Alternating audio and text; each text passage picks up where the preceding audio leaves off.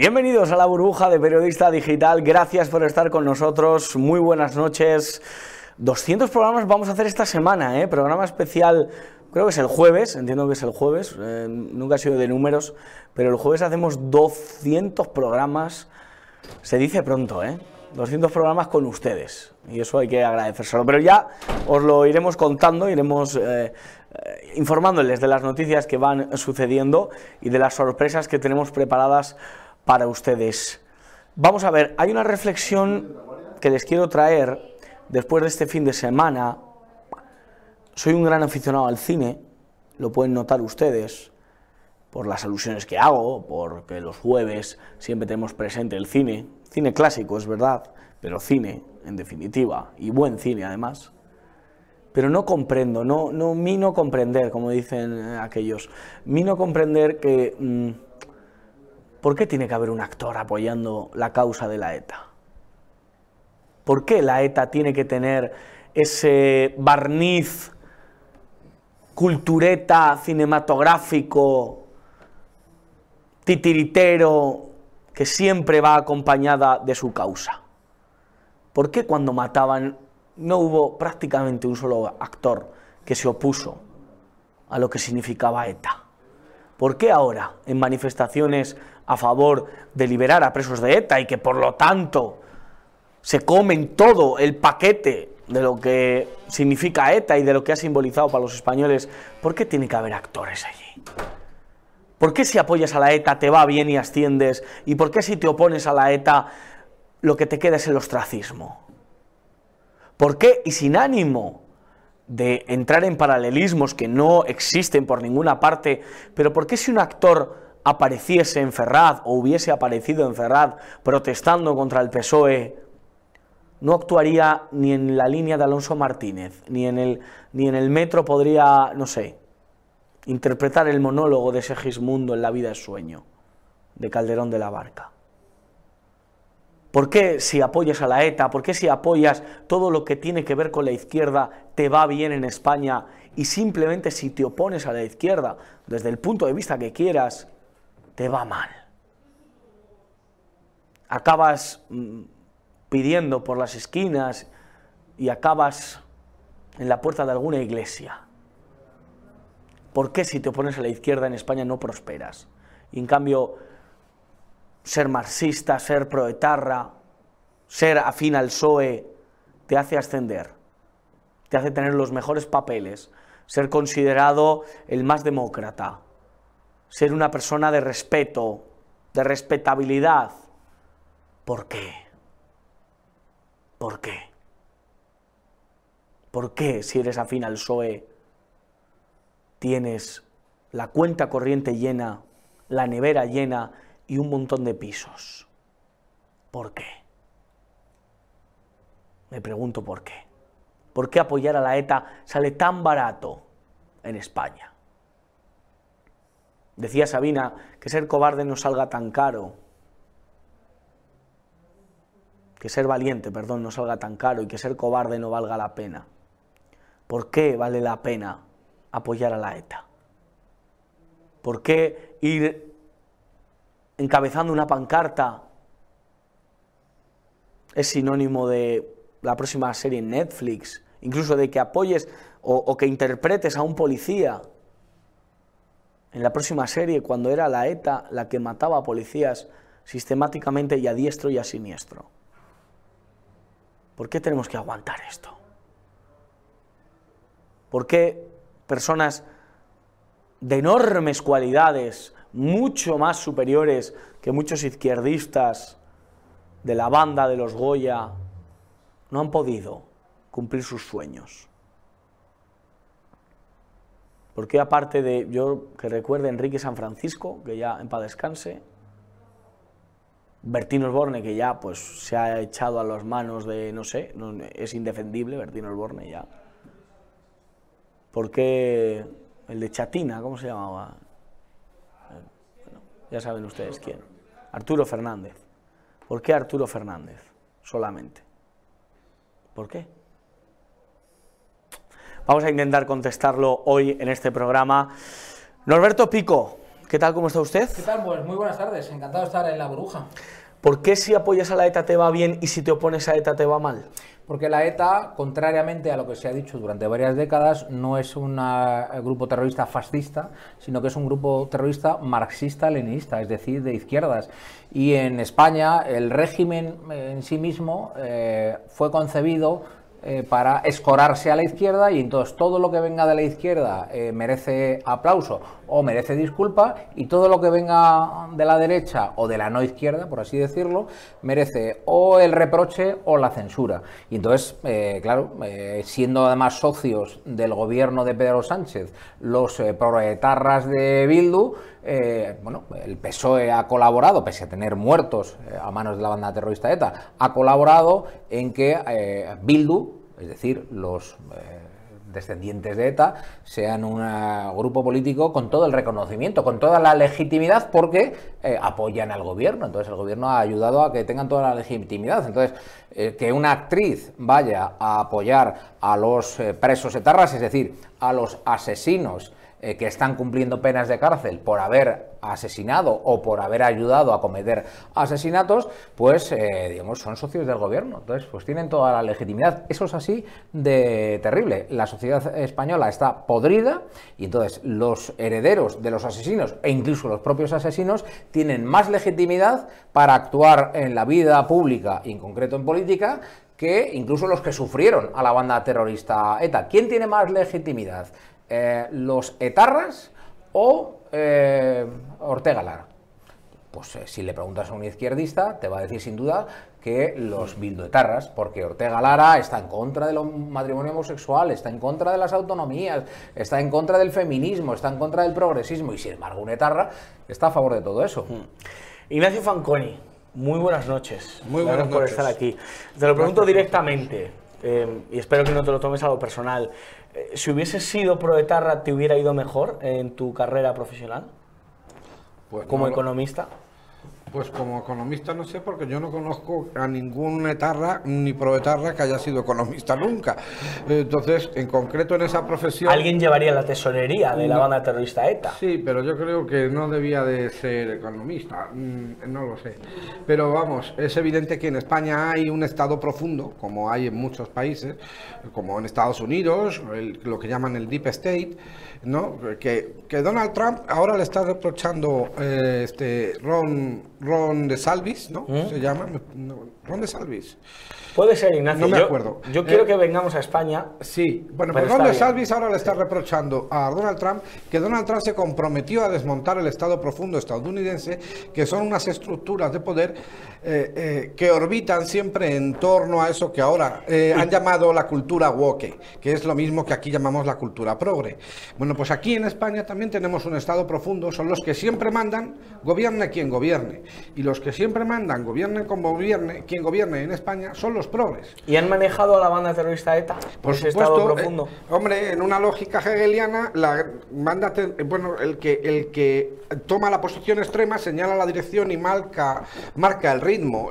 Y en esta democracia española del 78, la posición extrema siempre la ha ocupado la ETA y no mm, mm, por, por, el desencadenamiento de llegar a la síntesis, ¿no? de la, de, ante la antítesis, la síntesis cada vez se va pareciendo más siempre a, la banda terrorista ETA, a lo que ETA quiere. Desde que, desde que empezó la Constitución del 78, España está más desestructurada territorialmente, España es más de izquierdas territorialmente, eh, políticamente, y España se parece más a ETA porque ejerce siempre ese, esa labor de, de, de presión hacia una dirección y la síntesis, dada, eh, abriendo a partir de un equilibrio previo, de una, eh, eh, de un, hay una, nace una antítesis y luego se genera una síntesis y cada vez es más cercana a las posiciones de por, la por ejemplificar, yo creo que con un caso concreto, la enfermedad social en la que vivimos en España. Si tú sacas como periodista un micrófono a la calle, aquí en Madrid, pues te encontrarás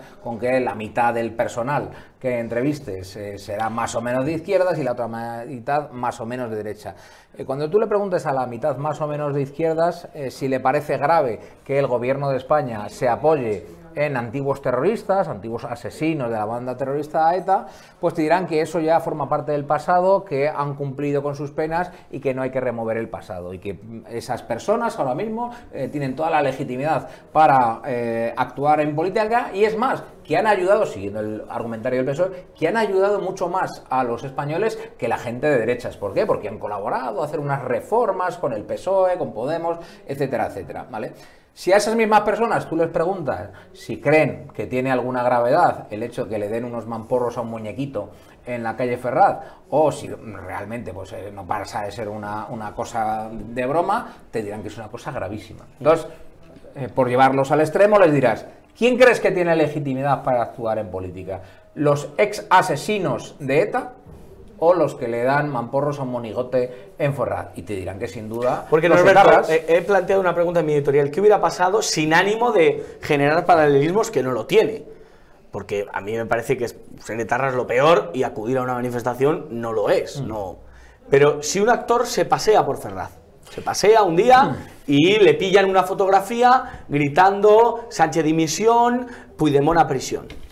Bueno, pues eh, inmediatamente se desencadenaría eh, una campaña de toda la progresía mediática, de todos los medios de la izquierda, que son abundantes y tienen bastante poder, para que ese actor eh, no volviese a protagonizar ni una sola película en el espectro español. Entonces, por eso no va ninguna Ferrat. Yo estoy convencido que hay alguno en su intimidad que dice, pues mira, es verdad, a mí me parece intolerable el camino que está cogiendo, la deriva que está cogiendo la situación política en España, los responsables son el gobierno socialista y sus socios de, Sumar y de la izquierda y los separatistas en general y habría que manifestarse. Pero si voy y me manifiesto, alguien me hace alguna foto, alguien me reconoce y me eh, significo de alguna manera, se ha acabado mi carrera esto así, lleva pasando así desde la transición. O sea, podríamos hablar de ejemplos eh, en la música, en el deporte, en un montón de campos en los cuales la significación política con la no izquierda ha acabado con la carrera profesional de Condena al ostracismo a cualquiera que asuma esa posición.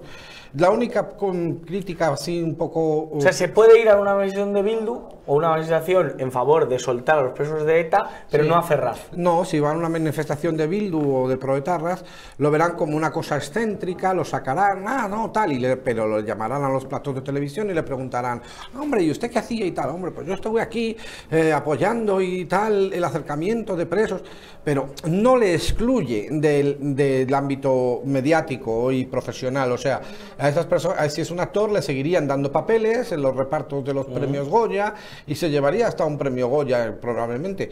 Pero si fuera una manifestación de Ferraz, efectivamente, esa persona quedaría automáticamente eh, fuera de la lista de, las personas de los actores a los que se les pueden dar papeles. Ignacio Fanconi es uno de los mejores eh, colaboradores que están aquí en la burbuja, he de decirlo. Bueno, no, muchas gracias, no creo, y pues igual que tanto, José. Y tiene información no, que no, no, no, tengo ninguna información que ha ido recabando. no tengo información de no sé Ignacio, de qué. vamos a ver, Ignacio se quita hierro porque es una persona humilde, muy cristiano. No, no. Vamos a ver, Ignacio, cambiando de tercio. Sí. ¿Qué está pasando? El Atleti. Vamos a no, el Atleti. Ah, por cierto, eso quería decir. Supercampeones de España, el Real Madrid, ¿eh? O sea, no, no los atléticos, no los indios que tengo a mi lado. No, no, el Real Madrid, supercampeón metiendo nueve goles en dos partidos. ¿Eh? Cinco, Algunos recibió también. 5 de 3, 5 de 3, 4 de 5 de 6, 5 de 3. O ganó 9-0. 5 de 3 y 4 a 1 al Fútbol Club Barcelona. Al Negreira Club Barcelona. Por ser, por ser Al Negreira Club Barcelona. Por ser exactos, ¿Eh? empate a 3 en, el, en la semifinal y luego en la, en la prueba, efectivamente. Con una gran fortuna. Marcó, marcó Pero en cualquier caso hay que ser justos. Enhorabuena al justo campeón de la Copa de Arabia. No, Supercopa eh, de España. Supercopa de España. La Copa de España es la que se juega el jueves que viene. Que, que os vamos a ganar la también. La Supercopa de Arabia es la que ha ganado el Real Madrid. Lo estaremos comentando, inventaremos a Norberto Pico. Pero ah. Ignacio, no me desvíen, por favor. Ignacio tiene información. Pues, Vamos a ver, ¿quieres que desvele tus contactos en, Zarzuela? No, yo no tengo ningún contacto en Zarzuela. Perdóname, Josué, es que no tengo ningún contacto Ignacio tiene. mira, yo me voy a arriesgar y voy a decir. Ignacio tiene información. De lo que vamos. No tengo ningún. Si hablamos de contactos. perdón, si hablamos de contactos en Zarzuela eh, y lo ligamos al tema del que vamos a hablar, el contacto. Yo no voy a hablar de nada. se da en la reina Leticia. Yo, claro. Ha tenido contacto con mucha gente. Es verdad. Bueno. Vamos a ver. Pues yo, conmigo no. Muchas de las audiencias nos escriben comentarios y nos dicen qué está pasando en la zarzuela. Sí. Y, esta mañana, ¿Sí? yo, ¿puedo contar que he desayunado contigo? ¿Puedo contarlo aquí en directo? Sí, porque eso, es, sí, porque eso es verdad. Vale, pero no pues desayunando no puedes decir cosas que no son verdad. Me ha contado cosas que no te he contado. bueno, dejarme que lo cuente yo. Nada que no se haya. ¿Quieres que lo cuente Norberto? Eh, no, yo no le he contado nada. Vamos a explicarle a la audiencia. No, yo no le he contado nada a Josué. Por favor, apuntamos a Ignacio Pero es increíble que no se pueda hablar en público de lo que se habla. Eso, pero no, si a mí no me importa. es el problema de hablar de lo que cartel de exclusiva, por favor. Vamos a ver. Exclusiva. Eh, eh, yo no. Mm, primero, el tema surgido, mm, que yo no lo he sacado, y yo he dicho cosas que están publicadas. Claro. Pero que la gente no sabe. Que están publicadas. Bueno, pues coméntaselas tú, pero no, no me pongas. Ignacio, pero, no me pongas las comento yo. venga, comenta, Norberto, Pico. Un señor que se pinchamos, Norberto, venga. Un señor que se apellida eh, del Burgo. Sí, que no confundir con el famoso comentarista de toros. Efectivamente. Este Gonzalo Ruiz del Burgo. Pues, pues, una persona que se apellida del Burgo y que al parecer, bueno, al parecer no, que estuvo, eh, creo que casado con la hermana de la reina eh, Leticia, ha asegurado en una serie de tweets que publicó, creo que desde finales de diciembre hasta ahora, él asegura, él lo dice en primera persona, que mantuvo durante muchos años una relación sentimental con la reina eh, Leticia, y digo bien, porque según él ya era reina, tan es así que algunas de esas relaciones íntimas las habría eh, mantenido en la propia zarzuela, es decir, que el rey Felipe VI, jefe del Estado, capitán general de los ejércitos de España, era perfectamente consciente de esa relación. Entonces, más allá del cotilleo, más allá de saber si eso es verdad o no, que no tenemos ni idea, solamente que uno de los implicados dice que es verdad, no sabemos si se está tirando el farol o no. ¿Eso podría tener unas implicaciones políticas, sí o no? La pregunta es, ¿se tambalea el matrimonio Felipe-Leticia?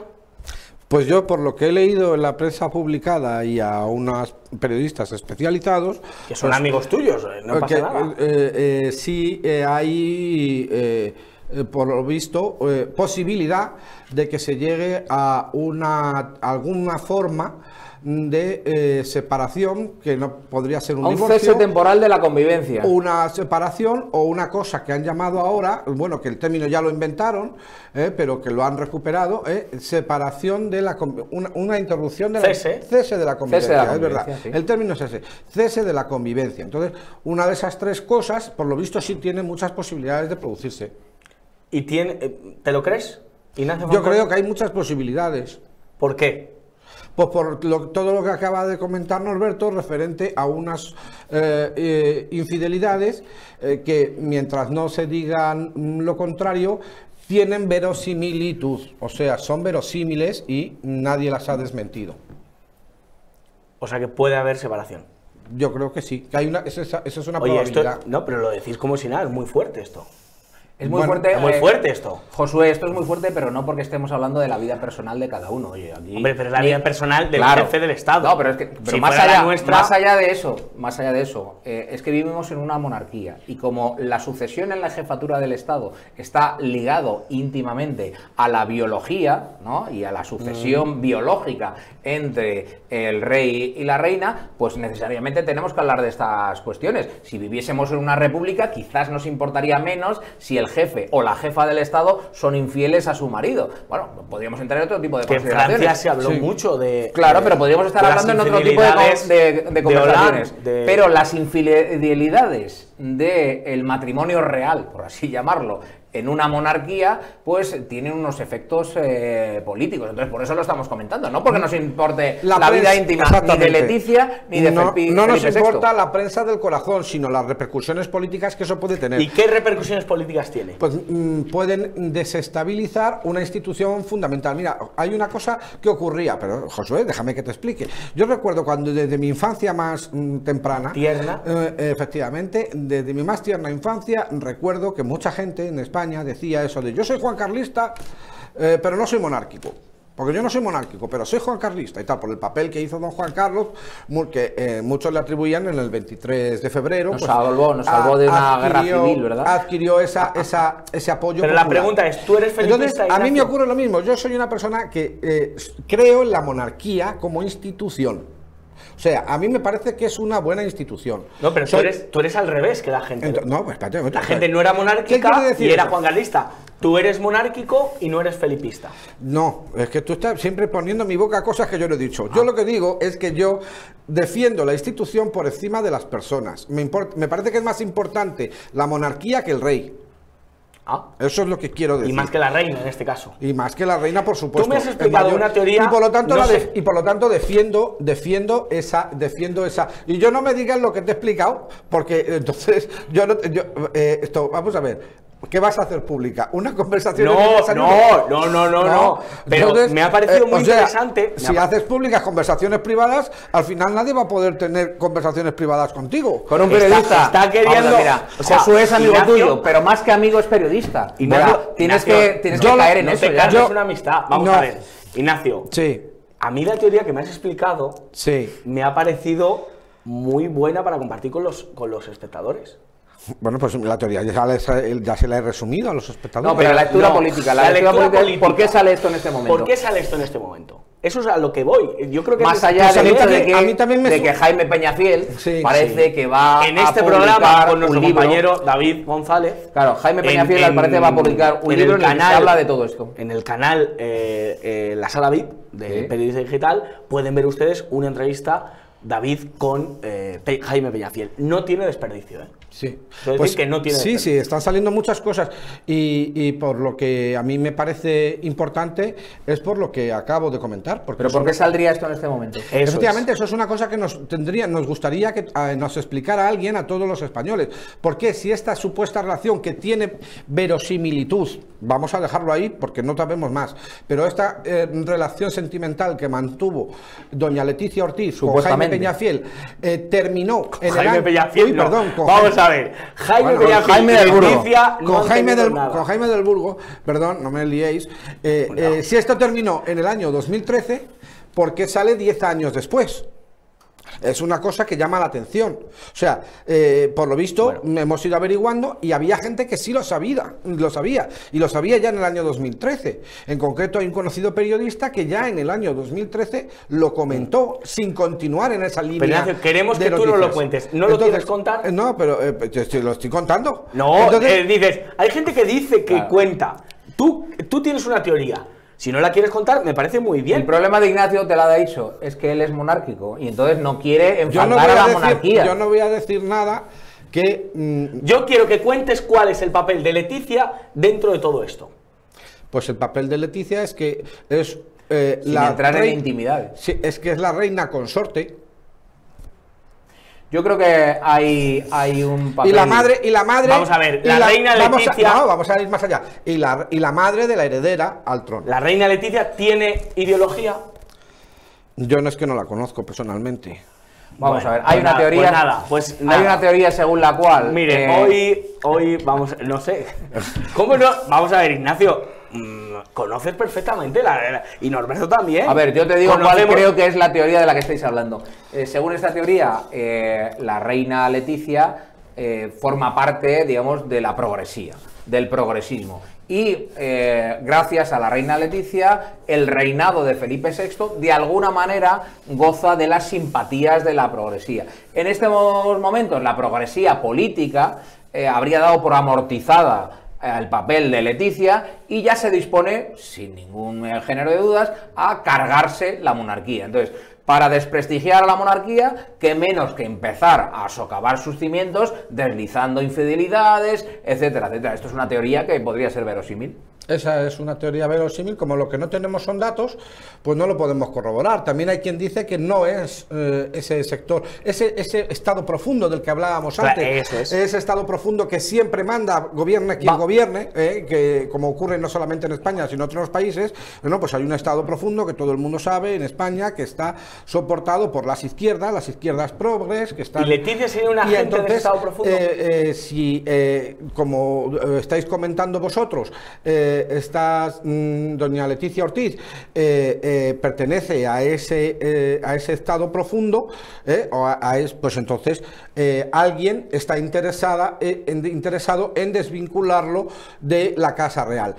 Norberto dice que son los propios progres porque ya lo que quieren es acabar con la monarquía definitivamente y hay quien dice que sería al revés. No lo sabemos, pero lo que sí que está claro es que si hay una cosa, un escándalo sentimental que sucedió hace 10 años, ¿por qué la inmensa mayoría de los españoles los estamos enterando ahora? porque la que lo ha publicado Jaime. Claro, y porque sí, las bueno, pero, de la monarquía nos llegan siempre con mucho retraso. Pero, o sea, con muchos años de retraso. Lo de, las cosas de Palacio van despacio. Claro, nos hemos enterado de todos los escándalos. De Bárbara Rey y el. claro, de Juan Carlos I nos hemos enterado mucho más tarde. Ahora se dice, eh, con, digamos, con, con luces y taquígrafos, se hacen series de televisión en las que se cuentan los amoríos e incluso se insinúa que una amante de, presuntamente de Juan Carlos I podría incluso haber sido lanzada por la ventana de un edificio porque estaba embarazada insisto en lo de presuntamente, todo eso forma parte de las series de ficción ahora mismo. Pero, me parece interesante, ¿verdad? Y esto tiene que abordar, somos periodistas valientes, durante muchos años el periodismo por H o por B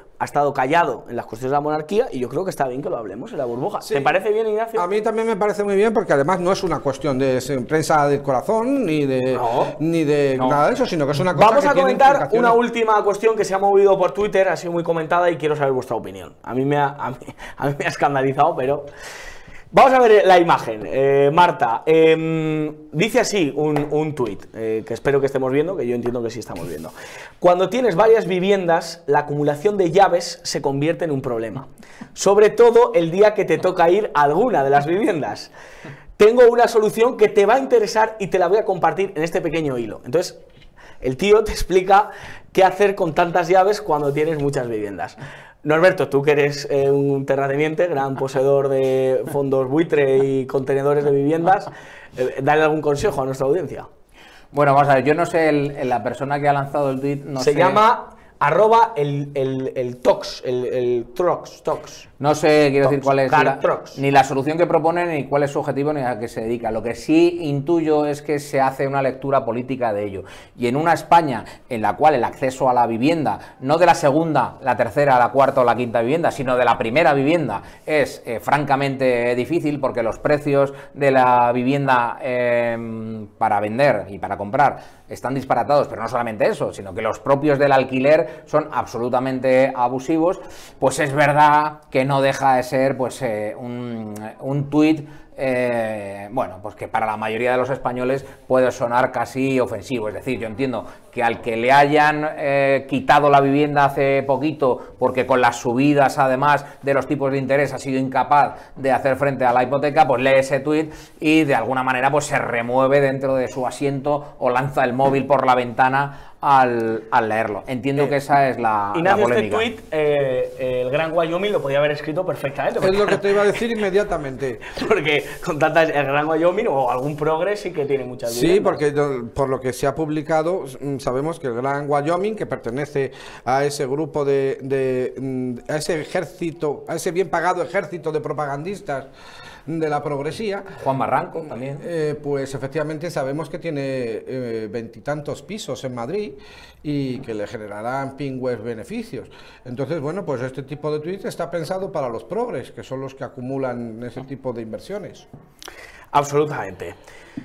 Yo la verdad, yo no tengo nada, o sea, en esta vida, os tengo a vosotros, tengo vuestra amistad eh, y la agradezco, le doy gracias a Dios. Quien tiene un amigo tiene un tesoro. Efectivamente, y yo lo tengo con vosotros, así que gracias de verdad, viviendas no, no tengo en propiedad, así que no tengo lío con la llave. La pierdo muchas veces, tengo una y la pierdo todas las veces. Te pasa a mí como a mí con la cartera. Es decir, cuando he perdido alguna vez la cartera, siempre hay algún amigo que te ha dicho, ¿has llamado para anular las tarjetas? Y he dicho, mira, si alguno averigua la contraseña de la, de la tarjeta y saca dinero, vamos a medias.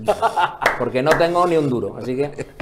O mi mujer gasta más. Yo tenía un amigo que dijo, pero lo has denunciado y dice, no, que el ladrón se gasta menos que mi mujer. También puede ser. Así que También puede ser. Ignacio Fanconi, muchísimas gracias Igualmente, Josué. Gracias por tu información, gracias por las fuentes que, nos has traído, de verdad. ¿Es, de interés o no, Norberto? Hoy, hoy no hemos hecho información rosa, hemos hecho información verde. Verde. Viva el rey de España. Eso es. Que le ha gustado tanto a Esperanza Aguirre. Sí. Vale. Pues por cierto, la hermana de Esperanza Aguirre, diputada en el Congreso.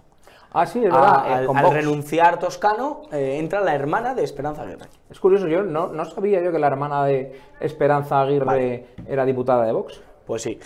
Norberto, muchísimas gracias. Gracias a ti, Con nosotros, Fanconi. Muchas gracias. Y tiempo de entrevista aquí en la burbuja de periodista digital. En este caso vamos a seguir indagando y vamos a seguir hablando de una actriz que creo que no se lo merece, pero creo que también es relevante que ustedes conozcan qué actor, en este caso actriz, participa de manifestaciones abiertamente proetarras, abiertamente afines a la banda terrorista ETA. Y vamos a hablarlo con el periodista, el que fuera compañero mío en el mismo medio, pero que ahora sigue siendo compañero por aquello de los colegas periodistas, un Cano, de The Objective. ¿Qué tal? ¿Cómo Una alegría verte, hacía tiempo ya. Sí, y encantado de verte y más todavía de hablar de, esta personaje. Seguimos en la lucha, seguimos en la brecha que decía Shakespeare. O sea... Efectivamente, parecía que no, parecía que estaba cerrada y este tipo de gente pues cada vez nos recuerda más insistentemente que, la lucha está totalmente abierta. Vamos a hablar en concreto de Itziar Ituño, ah. de Basauri, la localidad de Basauri, allí en, en, Vizcaya, que pues una vez más, porque realmente no es eh, la primera vez que ella se muestra a favor de todo el mundo proetarra, en concreto ahora de los presos, de hecho anteriormente había mostrado incluso más contundentemente su apoyo, había dicho... ¿Anteriormente cuándo? Hablamos de la primera vez que se tienen registros y que existen, digamos, eh, vídeos de ella fue en las fiestas de Bilbao en el año 2012, cuando ella leyó un manifiesto en el que decía literalmente que eh, las semillas de los que estaban en las cárceles de varios lugares de España ya estaban empezando a dar sus frutos, les mandaba su abrazo directamente y en concreto se refería a un amigo suyo que estaba condenado a 36 años de prisión por matar a una herchaña, así de claro. Entonces es una mujer. un etarra con todas las letras. Bueno, un etarra asesino. asesino. O sea, no solo un etarra. Un etarra puede ser Otegui, del cual tiene una gran relación con él, y ya en 2017, unos años más tarde, hizo eh, un acto en favor de, este personaje político, eh, al cual se sumaron bastantes personajes. Sobre Otegui eh, pesan, según el diario El Mundo, nueve secuestros por lo menos, pues, según ella, involucraron un asesinato. Según ella, en ese mismo año, 2017, Otegui nunca debió entrar en prisión y siempre será considerado para ella un preso político. Así lo dijo, porque para ella solo merecen haber pasado condena aquellos que mataron, todos los demás no. Entonces, realmente hablamos de una personaje que más allá de sus eh, cultura o tradición más o menos abertzale, porque si tú investigas un poco sus redes sociales, ves que constantemente habla en euskera, ves que hace desprecios constantes a todo lo que tiene que ver con el español, pero más allá de, hecho, de eso, además, siempre tiene una vinculación muy directa con todo el mundo proetarra y de hecho gran parte de sus amistades pertenecen o han pertenecido a la banda terrorista. ¿Qué es lo que ha hecho exactamente en esta manifestación? bueno, ¿De qué eh, manifestación estamos hablando? Estamos hablando de una manifestación que se celebró el sábado en Bilbao, eh, de la cual el organizador principal fue Sare, el grupo mayoritario del partido Bildu, eh, que muchas veces parece que no son lo mismo y quieren blanquear a Bildu y utilizan a Sare como perro malo, ¿no? Como hacen un poco con Oscar Puente en el PSOE, que cuando quieren dar palos le utilizan. Y, o sea, está eh, Sare, está Sortu. Efectivamente, hay varios, grupos, y dentro de todos ellos el más radical es Sare que ahí sí que es cierto que tienen gente abiertamente proetarra. ¿Por qué? Porque tienen el miedo de algo que ya está empezando a pasar y es que, como la ventana de Overton se está moviendo tan radicalmente a la izquierda, sobre todo en el País Vasco, ya hay grupos que no se conforman con lo que había conseguido el País Vasco, que era cierta concordia, y que quieren recuperar muchos de los mensajes de ETA. Entonces Bildu está viendo que ante las elecciones que vienen están aglutinando mucho voto y no pueden perder el voto radical. O sea, que Sare, incluso sería un grupo que vería con buenos ojos volver a la lucha armada y volver a poner bombazos y, que nunca, y que nunca bueno, esto no lo ha hecho ni la propia Bildu, pero bueno, por ejemplo, ahora el candidato que van a utilizar para las elecciones sí que es alguien que no tiene ningún tipo de vinculación por su juventud, mm. que tiene gente que ha estado en la cárcel y que jamás ha pedido perdón a ninguna de las víctimas por los atentados. por ejemplo, Oscar Matute viene de otro trasfondo, de la Oscar efectivamente. Bueno, de hecho, tú recordarás ese debate con Iván Espinosa cuando Iván le dijo, ¿tú qué hacías cuando secuestraron a Miguel Ángel Blanco? Y él dijo, yo rezar en una ermita. Claro, justo con Oscar Puente dieron con el lado bueno, ¿no? Como se dice el mm. PSOE bueno, pues el lado bueno de Bildu o el que no ha tenido vinculación directa con la banda terrorista. En este caso se, celebró el sábado una manifestación que llevaban tiempo anunciando, en la cual, eh, aparte de esta, de esta eh, actriz, también fueron algunos incluso exfutbolistas del Athletic de Bilbao, o sea, no fue la única personalidad conocida, de nombre sí que es la única que se conoce. Y luego, pues bueno, no sé si llegaste a ver el vídeo de Kake, pero desde luego se notaba que había muchísima gente de una edad avanzada. Y entonces lo que se hizo principalmente es pedir que eh, muchas de las personas que ya no están en cárceles alejadas del País Vasco porque han conseguido traer a todos, ahora ya directamente salgan porque han cumplido el 75% de la pena. Y ese es el argumento. Ese es el ¿Cómo argumento. han cumplido eso? Efectivamente, ellos dicen que, claro, lo que pasa es que aquí entra un debate muy interesante que es, eh, evidentemente, hay casos o hay delitos en los cuales, una vez se cumple el 75%, se te concede eh, El tercer grado, famoso. efectivamente, el tercer grado. Lo que pasa es que en este caso estamos hablando de una banda terrorista y estamos hablando de que los que Mm. quedan en prisión es por delitos de sangre. Claro. Esta actriz iba encabezada la manifestación, pululaba por allí. Efectivamente. Bueno, ¿Qué, qué- qué es lo- esta qué actriz- papel jugaba? Como bien te he dicho, ya desde 2012, hablamos ya de hace 12 años, era una de las mm, voces más importantes de ETA y es una mujer que se ha consagrado en el mundo del cine y en el panorama nacional. Sí, sí. Mucha gente no lo sabe, lo cual también habla muy mal de esa derecha burguesada que a veces ves que hay personajes de izquierda creciendo y ganando influencia y relevancia, ahora mismo tiene 5 millones de seguidores en Instagram, ha tenido momentos en los que ha hecho cosas bastante peores que acudir a la manifestación del otro día Y nadie ha ha dicho nada. Claro. Y ahora es cierto que hay como un efecto rebote, hay una sociedad un poco más harta, que parece que ya llegó al límite y que se está dando cuenta ahora de lo que se ha encontrado. Entonces, Claro. ves detrás que, por ejemplo, tiene a BMW, Claro, eso te iba a preguntar. Esta actriz también eh, BMW la ha utilizado como marca. Iberia, hoy hemos visto que ha sacado un es, anuncio. he visto que has puesto un tuit muy interesante. Mira, BMW ha sido Es que me lo he descubrir- topado. eh, Estaba esta mañana tuiteando y digo, Sí. coño, si esta es la ¿Esto qué es, actriz no? Sí, proetarra sí, sí, sí. en un anuncio de Iberia. De Iberia no se sabe todavía nada, no han rectificado que yo sepa. Lo que sí sabemos es que BMW eh, ya ha borrado una de las imágenes que tenía con ella de Instagram. Ah, amigo. Y en Twitter es cierto que la última que subieron con ella es de 2021, pero ya está viendo también muchísima presión. Según la izquierda está viendo un acoso incluso hacia su persona, con el objetivo también de que BMW elimine esas imágenes y diga, oye, ya está bien, no podemos seguir colaborando con una persona que defiende el terrorismo etarra. ¿no? Es verdad que ha habido figuras relevantes, por ejemplo, la CEO de Google en, en España ha, ha tenido algún tuit en favor de H. Bildu, eh, personas del mundo del cine que siempre se han posicionado a favor de la causa eh, Aberchale. ¿Crees que le pasará, más de allá de retirar alguna foto, le pasará factura a esta actriz el hecho de Yo creo que haberse no. posicionado a favor de Creo- creo que ETA no. y a favor de Bildu? Creo que no, porque el mundo del cine en general, diría que el mundo de los celebrities en España está muy copado ya por, por la izquierda. Entonces luego ahí puede haber ciertas disidencias, habrá una izquierda más light, una izquierda más agresiva, más potente, pero es un mundo que está muy controlado. Es cierto que el acoso en redes se puede ver, pero por ejemplo, lo que hemos comentado, en BMW se puede ver como mucho que retiren una foto. Yo creo que si a ella le han regalado un coche o le están pagando X dinero para hacer anuncios, eso lo seguirán haciendo. O sea, si está grabando la próxima temporada de La Casa de Papel... Efectivamente, no se va a cancelar. No va se va a cancelar. grabando. No va a pasar lo que hubiese pasado probablemente si se hubiese conocido la vinculación con círculos de la Falange o incluso de Vox, de algún actor. Que no son equiparables. O sea, yo no equiparo... Claro, no, no, evidentemente, partimos de esa base. Es un partido legal, es un partido Evidentemente, no eh, tiene Vox- ningún tipo de delito, eh, ah, están muchos dentro de la Constitución y si no lo están, no están haciendo ningún tipo de delito para intentar cambiarlas a la fuerza, simplemente se están oponiendo por la vía legal y hablando, que es como debe ser y es como ahora defienden ellos, pero sin embargo es cierto que jugando a este juego en el que juegan Porque ellos... una, ¿qué hubiera pasado si un actor aparece en Ferraz? Por ejemplo, el día de la piñata eh, hay un actor que se pasea por Ferraz y grita Puigdemont a prisión. Es que yo creo que, bueno, para empezar seguramente lo hubiesen detenido. Porque en el momento en el que yo creo que ahí ven una cara conocida, al día siguiente delegación del gobierno llama y dice, a este le quiero mañana, porque me viene muy bien.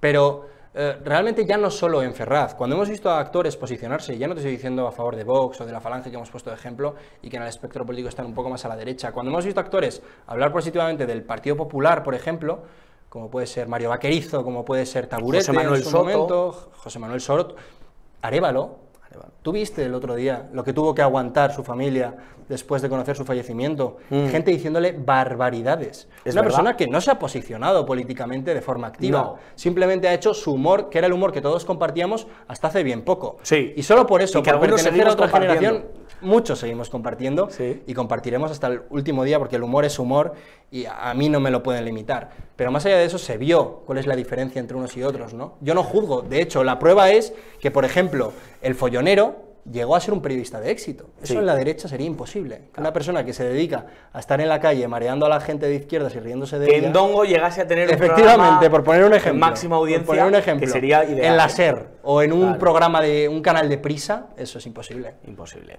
Unaicano, te deseo lo mejor, muchísimas gracias. Vente más por la burbuja. Cuando me invites, yo estoy la verdad que, está muy bien. Te que veo vengas mucho, así que estar aquí es un, un Y orgullo. seguimos denunciando eso. A quien se posiciona a favor de ETA, creo que hay que denunciarle. Bien hecho.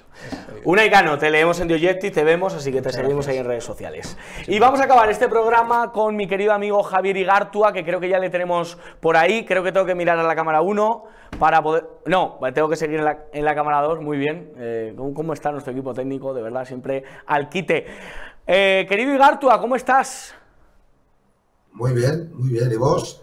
¿Qué tal? Pues, pues eh, la verdad que me fastidia mucho ver actrices en manifestaciones proetarras. ¿Qué quieres que te diga? Mm, a ti muchísimo más, seguro. No me fastidia nada porque como ya estoy acostumbrado a verles eh, a estos, estos eh, sinvergüenzas todo el día ahí apoyando a los presos de ETA, a los asesinos de ETA. lo, gracioso, yo no he visto la casa de papel, gracias a Dios, pero creo que, además hace de policía, ¿no? Sí, hace, de, hace de, el papel de, policía. No, no, sé qué rango en la policía, pero de un papel importante dentro de la policía. Poderoso caballero don dinero, ¿eh? Ahí en la manifestación de los presos y... Es verdad que un policía que se acuesta con un ladrón, pero bueno, eso ya es, parte de la serie que no vamos a destripar aquí.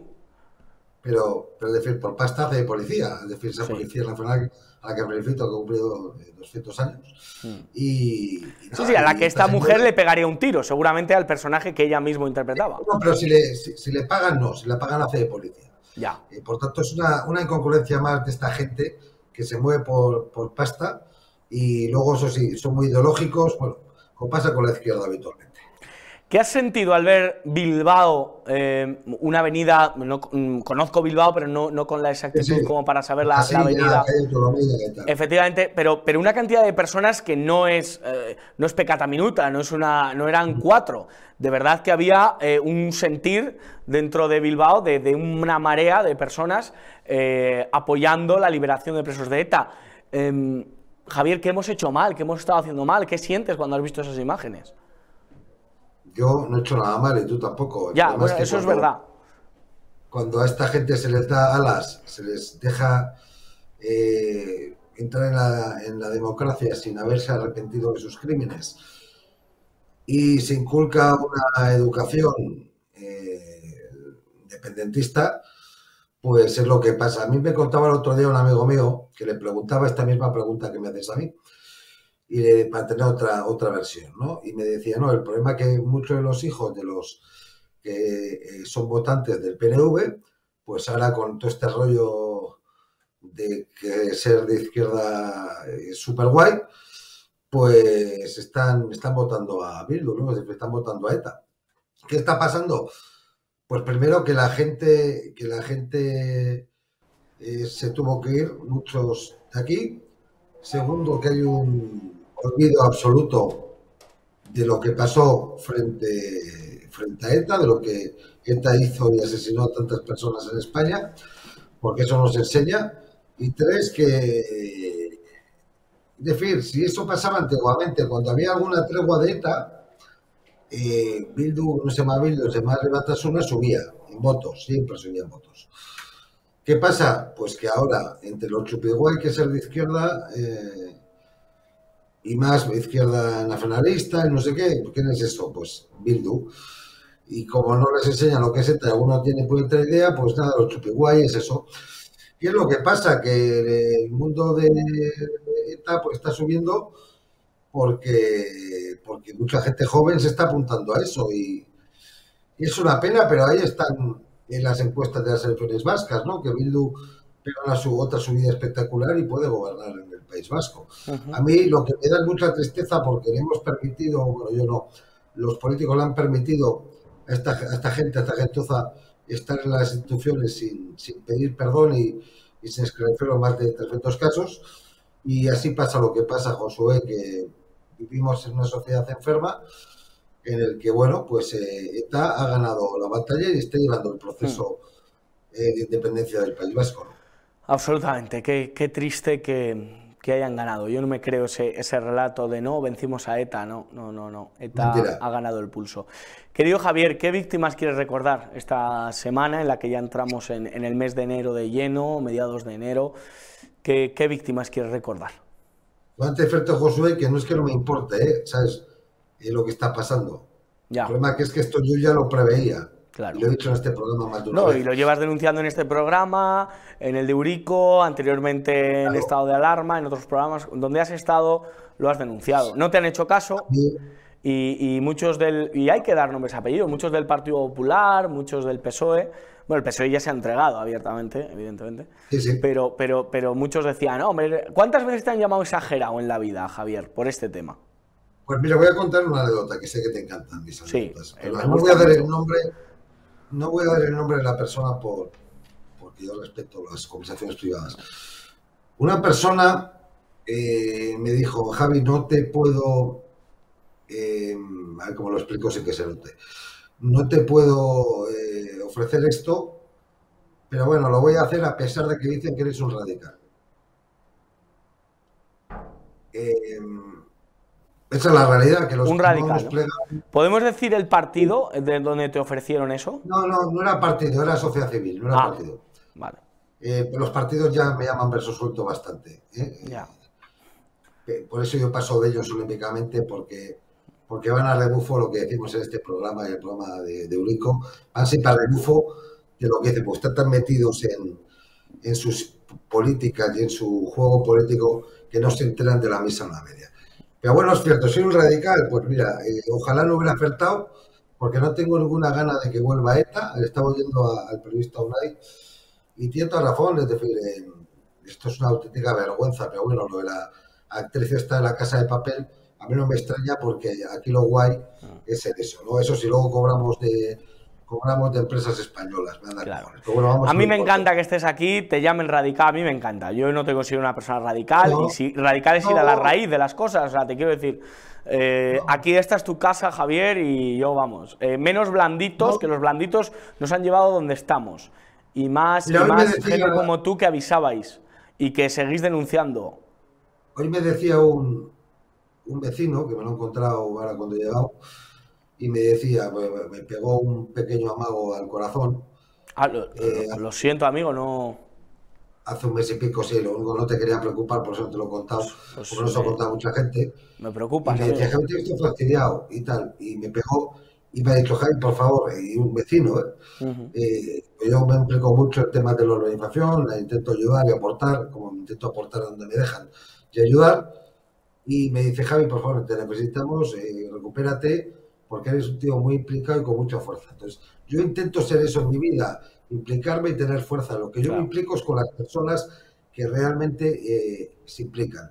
Y por eso yo paso a los políticos, porque yo no sé jugar ese juego politiqués, no tengo ni idea cómo se hace eso, no lo he sabido nunca.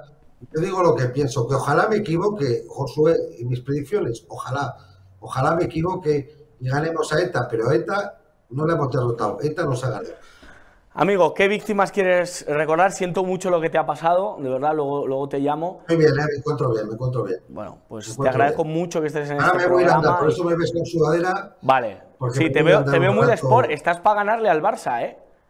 bueno, ya le ganamos ayer. Ya, ya, ya, pero digo que tal y como está el Barça de Xavi, eh, tú y yo, Eurico de portero y Endongo de delantero, les ganamos, ¿eh? He perdido 10 kilos, ¿eh? eh no, no, se te ve más delgado, se te ve. No, ya te digo yo que estás mejor que Pedri. Bueno, eso es fácil, porque es un jugador que, como le tuvieron el primer año, acuérdate, en todos los partidos del Barça, la selección del Mundial, de no sé qué, se lo han cargado. Pero bueno, vamos a lo importante. Vamos a lo, a lo sustancial. Luego no tengo tiempo y esto me parece fundamental. Tal día como el del año 92, dos etarras, un hombre y una mujer, dispararon la cabeza al profesor Manuel Moroseta cuando se dirigía a dar clases. Ocurrió en Valencia hace 32 años, causó una gran conmoción. Y esto que te voy a contar no te va a extrañar. Jamás se ha condenado a los autores materiales aun conociéndolos. Joder. ¿Qué te parece, Josué? Muy bien, ¿verdad? Como siempre, es absolutamente impresionante. Y te veré más. Hago una pregunta. A los etarras presos, ¿por qué no es no se les aplica ninguna legislación extraordinaria de excepción. ¿Por qué? ¿Por qué? Porque lo único que queréis y que quiere esta gentuza es que se les trate de forma excepcional, como hacía Sari Sare y como el antiguo consejero interior, que también estaba, el vasco, que también estaba ahí, el señor, el señor Azcárraga, ¿eh? que estaba ayer, que estaba ayer el, tipo, estaba el tipo ayer, el, ayer, el sábado, perdón, Mm. en, la, manifestación, ¿no? Y a que no sabes que fue eh, autores intelectuales del asesinato de Manuel Broseta? Pues no, no lo sé. Pues mira, te sonarán Francisco Mújica Garmendia, alias Paquito, eso sí, Paquito con K. No vaya a ser que le digan algo. Eh, José Luis Álvarez Santa Cristina, apellidos muy vascos. Eso sí, se puso Chelis con TX, el super vasco este. Y José Luis Urrosolos Sistiaga, que te sonará. José Luis Sistiaga. Por tanto, igual que, en el caso de mi abuelo, que se conoce, el único que ahora mismo no me acuerdo el nombre, porque les intento olvidar, se conoce, o más o menos se conoce el autor intelectual, nunca se juzgó ese crimen, sino se le amnistió, no sé a quién. Pues, por desgracia, Josué, tenemos que seguir recordando las víctimas del terrorismo, aunque algunos quieran que las olvidemos. Absolutamente, querido amigo. Lo sentimos mucho por ese profesor asesinado en el año 92 en Valencia. Em, qué conmoción ir a tu, a tu clase a, con tus alumnos y, que te peguen un tiro por la calle. Es, de verdad es demencial, es asqueroso, es vomitivo y desde aquí lo, lo, denunciamos. Nosotros estamos contra los de la manifestación de ayer, no nos ponemos en pancartas a favor de quien pegó un tiro a profesores, a panaderos, a policías, a políticos, a, a todo tipo de persona que se vio asesinada y su familia destrozada por culpa de una banda terrorista que está más viva que nunca, tiene más poder que nunca y que hay que desterrar absolutamente de cualquier institución y de cualquier atisbo de moralidad. De verdad es una auténtica vergüenza. Querido amigo, a la Madrid y un abrazo muy fuerte. Eso siempre a la Madrid. No quiero que, veas la casa de papel, ¿eh? No se te ocurra. No, no tengo previsto. Cuando vea algún nombre de algún actor vasco, normalmente cierro carpeta y no la veo. Me da igual, a lo mejor estoy equivocándome. Y es un tío bajísimo, pero normalmente no lo. Patria no la viste, ¿no? Pues la tuve que ver, pero te voy a contar por qué. Porque me pidieron en, creo que era en la paseata, un artículo sobre la sobre la serie. podemos, podemos leer en la paseata a, a, mi querido amigo Javier Gartua, ¿eh?